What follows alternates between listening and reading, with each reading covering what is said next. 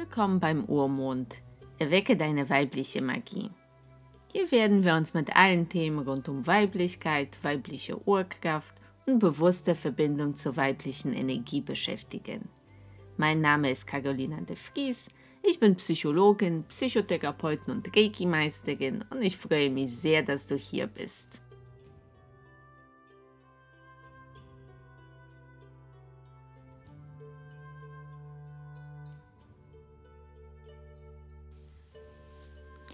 Letztes Mal haben wir kurz angedeutet, dass es eine gute Idee sein könnte, den eigenen Zyklus genauer zu beobachten. Aber wie? Mehrere Frauen haben mir danach die Frage gestellt, wie mache ich das denn überhaupt? Was soll ich denn beobachten? Und das ist, glaube ich, tatsächlich eine ganz, ganz wichtige Frage. Weil meistens kennen wir nur diese äh, ollen Menstruationskalender, die man so beim Frauenarzt bekommt und die auch noch meistens von irgendwelchen Pillenproduzenten gesponsert sind. Und das Einzige, was man sich dort notiert, ist, wann die Monatsblutung auftaucht, wie lange sie dauert, manchmal auch noch, wie stark sie war. Ähm, wenn man so richtig Glück hat, berechnet man dann auch noch Pi mal Daumen die Ovulation und mehr meistens nicht. Also das ist alles ziemlich steril und ziemlich lieblos. Und da sagt uns eigentlich schon der gesunde Menschenverstand, dass wir so mit dem Zyklus eher keine Freunde werden. Steril und lieblos mögen wir nicht. Dann ist es was Ätzendes. Wir machen es oder wir machen es nicht. Schnell abgehakt und fertig. Das ist aber nicht der Sinn der Sache. Ähm, um uns mit etwas anzufreunden, müssen wir es richtig gut kennenlernen. Sonst geht es ja nicht. Wie wollen wir mit jemandem Freunde werden, den wir gar nicht kennen? Funktioniert ja nicht.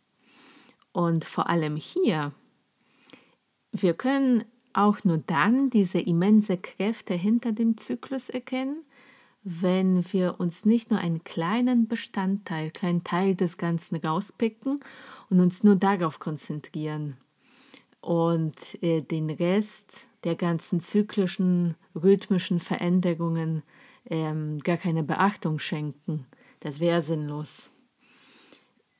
Und was wir auch oft machen, wenn wir schon überhaupt den Zyklus irgendwie beobachten, ähm, dann lassen wir meistens komplett außer Acht, dass während des Menstruationszyklus, eigentlich fällt mir jetzt gerade so ähm, auf, ist der Name schon so ein bisschen irreführend.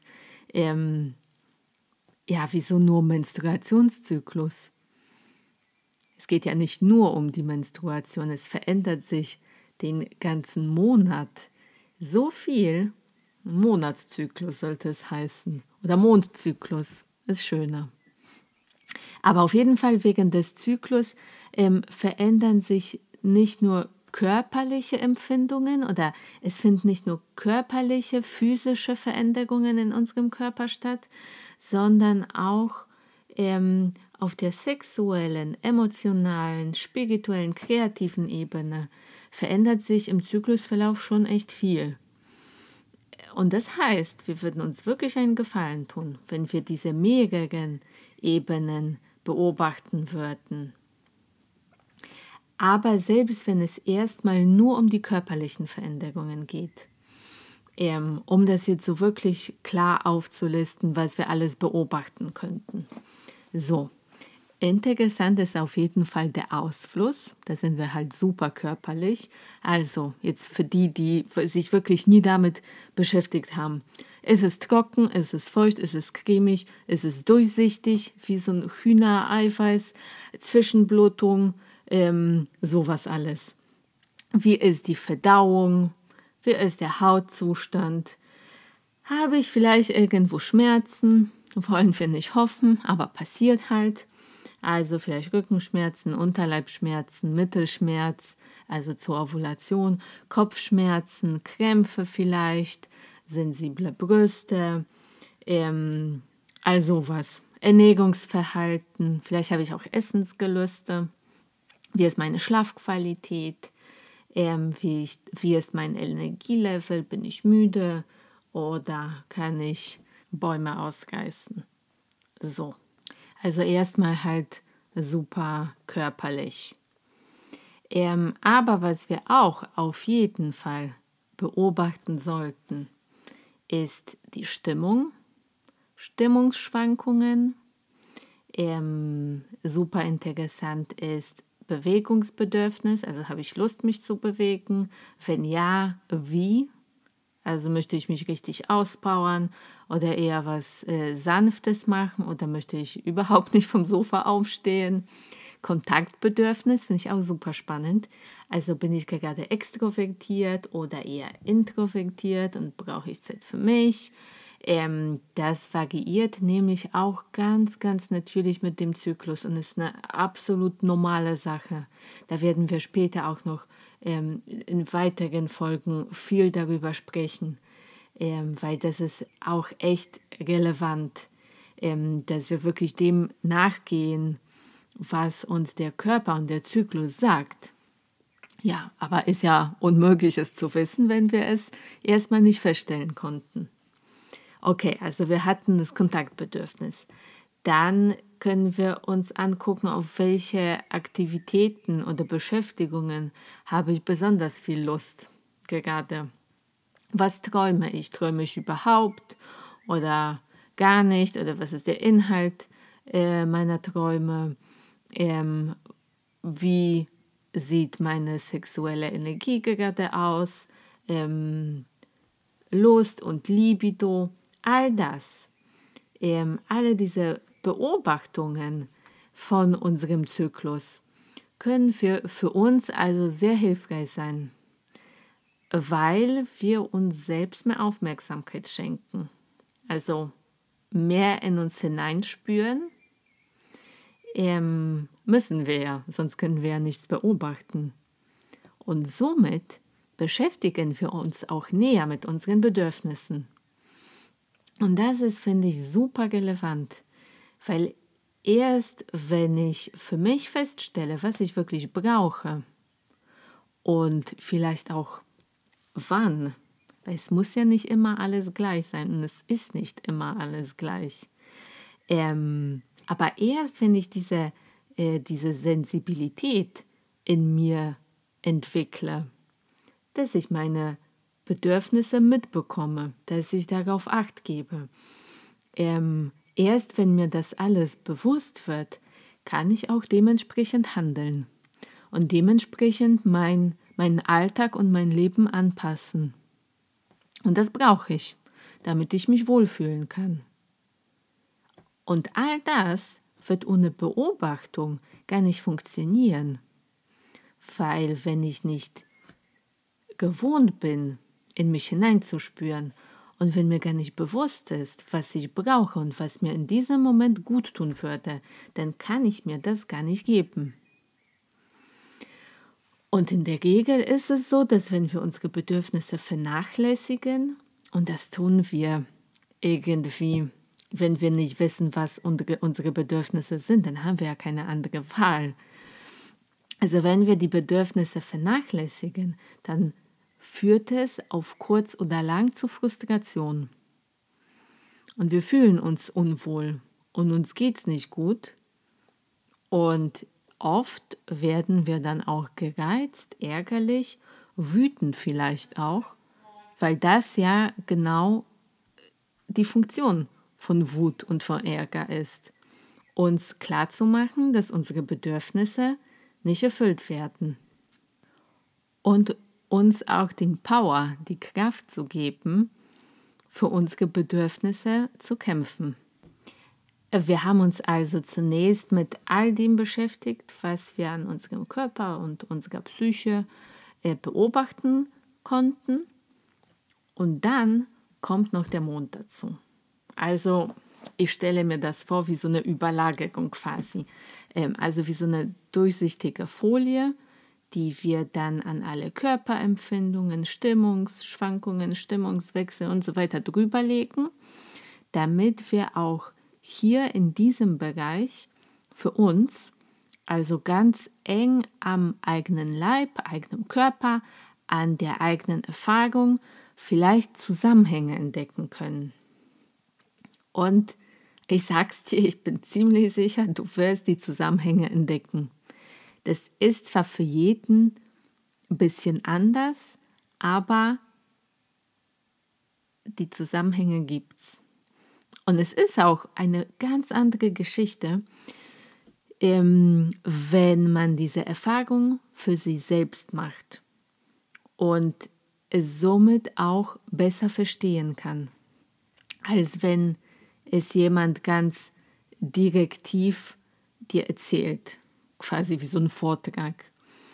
Und das können wir nämlich gar nicht so gut annehmen, als wenn wir etwas für uns selbst entdeckt haben, diese Verbindung hatten. Ach, es hat für mich Klick gemacht. Stimmt, das ist ja wirklich so, ne? Ich habe das am eigenen Leib gespürt. Ah ja, tatsächlich, bei mir ist es so und so. Und es gibt diese Zusammenhänge und diese Zusammenhänge. Das ist was ganz anderes, als wenn jemand sagt, hier bei deiner Menstruationsphase musst du oder sollst du dich ausruhen. Punkt. Weil das ist dann Zeit für dich, um dich auszuruhen. Das ist was ganz anderes, wenn ich selber merke, was passiert, wenn ich es nicht mache, was passiert, wenn ich es mache, wie fühle ich mich in dieser Zeit. Ja, das können wir nämlich viel, viel besser annehmen und viel besser für uns nutzen, so ein Wissen, dass wir ähm, selber erspürt haben. Äh, ja, und interessanterweise, schaut mal, der synoptische Mondzyklus beträgt im Durchschnitt 29 Tage und 12 Stunden, glaube ich. Und unser Menstruationszyklus oder Monatszyklus 28 Tage, also auch im Schnitt. Der kann ja auch zwischen 14 und 30 Tagen variieren, je nachdem. Also der Mondzyklus und der weibliche Zyklus sind sehr eng miteinander verknüpft. Der weibliche Körper und das weibliche Bewusstsein. Also das ist nicht nur der Körper. Ähm, die reagieren beide auf den Mondverlauf. Und zwar meistens passiert das auf eine der beiden ähm, Weisen. Also die Menstruation fällt entweder auf den Dunkelmond, Schwarzmond, Neumond, also diese Phase. Ähm, das wird dann der weiße Zyklus genannt. Ähm, das heißt, die Ovulation findet zum Vollmond statt, ungefähr. Oder die Menstruation fällt auf den Vollmond. Das ist der rote Zyklus. Das heißt, die, die Ovulation fällt dann zum Neumond oder findet zum Neumond statt. Und ich glaube, wir sind ja keine Maschinen. Also selten stimmt es wirklich haargenau überein und oft verschiebt sich der Zyklus mal in die eine und mal in die andere Richtung, verkürzt sich oder verlängert sich, je nachdem. Aber am Ende ist es dann doch meistens so, dass die Menstruation doch entweder zum Vollmond oder zum Neumond einsetzt. Oder mal zum Neumond, mal zum Vollmond. Beobachte das mal für dich, das ist ganz spannend. Und hier können wir ähm, auch ein schönes Konzept benutzen. Wieso das Rad neu erfinden, wenn es schon erfunden wurde? Es gibt eine Idee einer Mondchronik, ähm, die kommt ursprünglich aus dem Buch Die weise Wunde Menstruation, heißt es, von Penelope Shuttle, ich glaube, so spricht man das aus, und Peter Redgrave. Das ist ein sehr cooles Buch. Ähm, aber dasselbe könnt ihr auch im Roten Mond von Miranda Gray nachlesen, die ich echt sehr, sehr, sehr mag. Ähm, die stellt die Idee auch in, diesem, in ihrem Buch ganz genau vor. Also im Grunde genommen geht es einfach darum. Das Konzept ist, wir notieren uns unsere Beobachtungen nicht linear wie meistens so im Kalender, sondern zeichnen uns einen Kreis in unser Tagebuch, in das schöne Tagebuch, das du dir schon gekauft hast, extra äh, für dieses Ziel. Und dann unterteilen äh, wir diesen Kreis in die Anzahl der Zyklustage. Ja, das kann dann auch bei jeder äh, von uns ein bisschen variieren. Also so, dass quasi ein Rad entsteht. Und am Außenrand von dem Rad markieren wir die Kalendertage, am Innenrand die Zyklustage und wir tragen natürlich auch die Mondphasen ein. Kann man auch im Internet nachgucken, wann welcher Mond ist und natürlich dann auch noch beobachten am Himmel. Das ne, ist immer am schönsten. Ähm, und wem das bisschen lästig erscheint und wer keine Lust hat, selbst zu zeichnen, ähm, kann ich euch auch was super Schönes empfehlen. Mittlerweile gibt es nämlich auch schon fertige Zykluskalender, die nach diesem Konzept aufgebaut sind. Ich habe zum Beispiel ähm, Zyklen achtsam leben, ähm, heißt der Kalender von Dörte Stanek. Das kann man im Internet bestellen. Ähm, unter Körpergeschichten, glaube ich, gibt es auf jeden Fall bei Facebook oder bei Google ein, dann findet ihr das auf jeden Fall. Äh, oder ich kann es auch verlinken ähm, in die Show Notes oder in den Show Notes. Ähm, jetzt sollte ich sagen, Werbung, unbezahlte Werbung. Äh, aber das ist wirklich cool. Das ist, geht genau nach diesem Prinzip, nach diesem, nach nach diesem Mondchronik-Konzept. Wir haben auch einen Kreis und da sind auch schon ähm, ist schon alles aufgeteilt in Tage ähm, und die Mondphasen sind schon eingetragen und es ist auch optisch einfach super schön. Ähm, also auf jeden Fall eine Empfehlung. Und nach dem Mondchronik-Konzept ähm, beobachten wir dann die Energieebene, die Emotionen und die Gefühle, ähm, die Gesundheit, die Sexualität, die Träume ähm, und auch, die nennen das Ausdrucksformen, die nach außen gerichtet sind. Also das ist im Endeffekt die Kreativität, äh, sportliche Aktivitäten, also Bewegung, ähm, ja, Organisationsfähigkeit, wie ist meine Konzentration, Alltagsbewältigung, Kleidung, all sowas. Also im Endeffekt quasi ist es dasselbe, was wir schon vorher beobachtet haben. Nur diesmal kommen halt noch die Mondphasen dazu und wir können es für uns selbst beobachten, ob es da einen Zusammenhang gibt, gefühlt und wie sich die Mondphasen auf uns vielleicht auswirken. Ja, und das war's schon. Ähm, falls ihr Fragen habt oder Impulse oder Gedanken dazu, würde ich mich total freuen, wenn wir uns darüber unterhalten könnten. Ähm, ja, auf Instagram zum Beispiel oder auf Facebook. Ähm, das ist dann immer schön, dass man diese Plattform hat.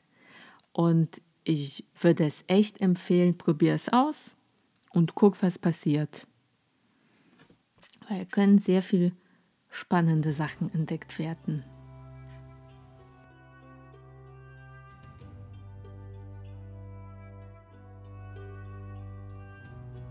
Das war Urmond, erwecke deine weibliche Magie.